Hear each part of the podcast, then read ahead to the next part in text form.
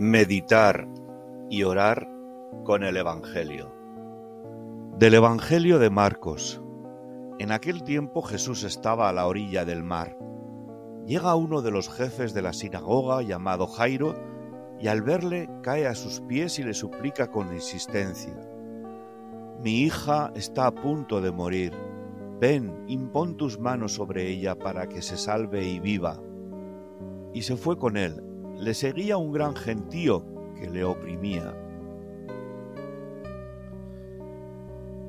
Y mientras iban a la casa, una mujer que padecía flujo de sangre desde hacía doce años y que había sufrido mucho con muchos médicos, se acercó por detrás entre la gente y tocó su manto.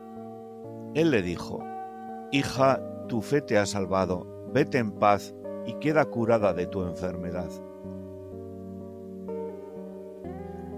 Mientras estaba hablando, llegan de la casa del jefe de la sinagoga unos diciendo, Tu hija ha muerto.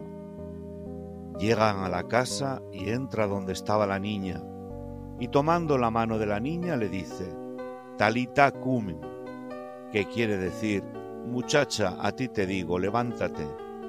La muchacha se levantó al instante y se puso a andar, pues tenía doce años.